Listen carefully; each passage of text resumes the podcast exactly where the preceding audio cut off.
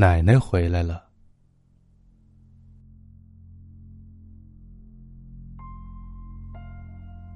奶奶是昨天和我们说再见的。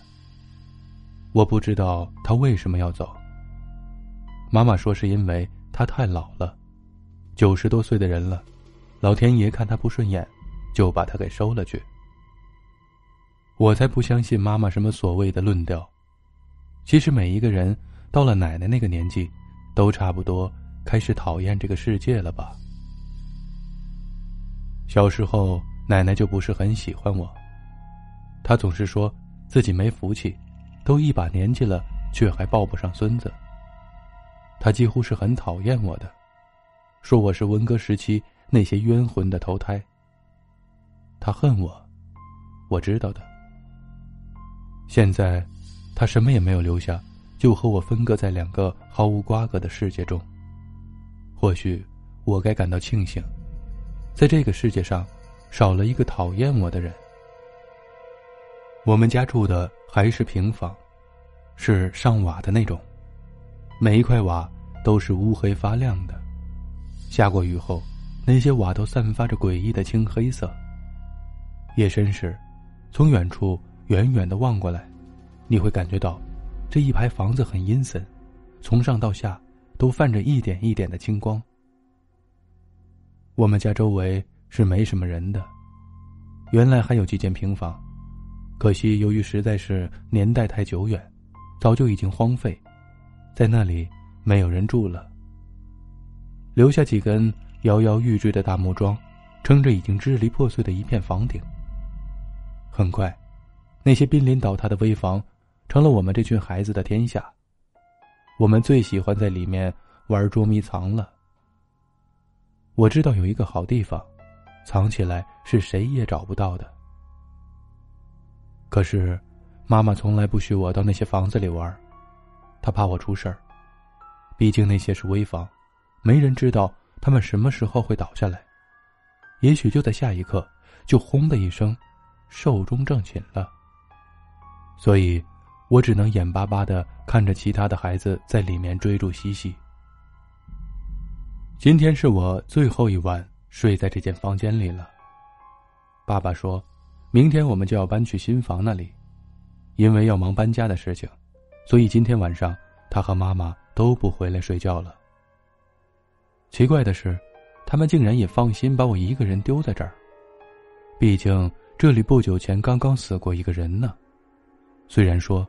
是我的奶奶，但我还是有点害怕。也许他们并不相信这个世界上会存在着一些不该有的脏东西，可是我却对此深信不疑。我不是个迷信的人，不过我老是觉得那些东西是和我们生活在一起的。朋友笑我是封建思想，超级迷信，我无法说服他们，只能一笑了之。奶奶在世的时候，总是喜欢在我睡觉前说些吓人的故事。故事里常常会出现一个专门靠吃小孩手指头当饭的老太婆。每每听到这儿，我都会惊恐万分。其实故事本身并不可怕，而是我发现，在我的床头，在一片昏黄的灯光下，奶奶的笑容不是慈祥的，甚至说，是有点邪恶。我很害怕。天很快就黑了下来，今晚的风很大，天气预报说可能会下雨。我早早的锁上院子外面的大门，把房子里所有的灯全部打开。我对黑暗真的是一点好感也没有。外面风刮过屋顶的声音越来越响了，我躺在床上始终睡不着。终于。不能忍受的下床，打开了电脑，插上了网线，准备上网转一圈。今天的猫似乎跑得特别快，两秒钟不到就上了西四胡同。聊天室里人满为患，看到那黑压压的一串名字，我就感到头大。还是去板上灌水得了。很快的，打开了一个讨论版，名字好像叫做《子夜聊斋》。哎呀，这是怎么进去的？我并没有点这个版呢。我心里一惊，总觉得有什么不好的事要发生。不会吧，撞鬼了？怎么可能？好像是有点多心了。不管了，先看看吧。感觉上这个版的人气很旺，似乎有很多的支持者来发帖。正在浏览的时候，有人给我发来一份信息：“粉英，你好，欢迎你来到我们子夜聊斋板块，署名是阴间使者。”我的心里暗暗发毛，心想：这个家伙的网名怎么这么奇怪，而且还真是有点吓人呢。于是我也顾不上上网了，毕竟今天的一切都让我感觉怪怪的，还是早点睡吧。可是猫却总是也关不掉，反而忽闪忽闪的更加频繁。我索性连着电话线一并拔了下来。然而，不可思议的事情也紧接着发生了。桌面的窗口在不断的打开，全是一些黑漆漆的页面。我赶紧手忙脚乱的去一个个关闭窗口，哪知道越关越多，到后来甚至出现了血淋淋的字迹：“欢迎来到鬼门，您是这里第一位访客，会有些特别的优待给您。”我真的是给吓死了。有没有搞错？现在的黑客也真的是越来越闲了，连这么低级的把戏也玩。我暗叹倒霉，给黑客盯上，简直就是倒了八辈子的大霉了。没办法，我使劲的拔下电源的插头，还在弹出的窗口，终于罢工了。紧接着，房子里所有的灯也都暗了下来。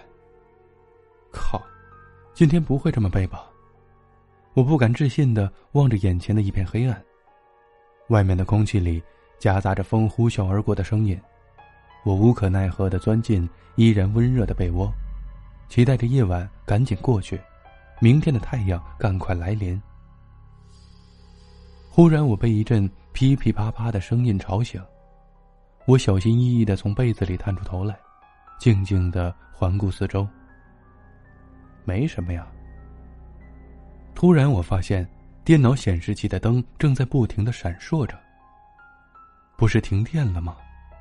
我觉得很奇怪，伸手去摸桌上台灯的开关，啪的一声，台灯开了，却没有亮，显示器依然在闪着。终于，它被点亮了。我害怕的抓紧被子一角，蒙住眼睛，应该是受“眼不见为净”那句话的影响，所以好半天。我都不敢从被子下面出来，也不知道电脑上面有什么。可是我的好奇心再一次驱使我看向显示器。妈呀，那个，那个竟然是奶奶！这太可怕了！奶奶那灰白色的头发在我的显示器屏幕上飘啊飘，感觉很快就要飞出来了，就好像贞子那样。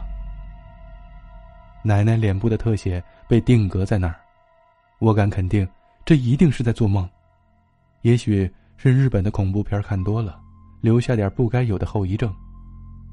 我闭上眼睛，转过身子，脸对着白花花的墙壁，默默的数到第一百零一下，然后再回去看那屏幕。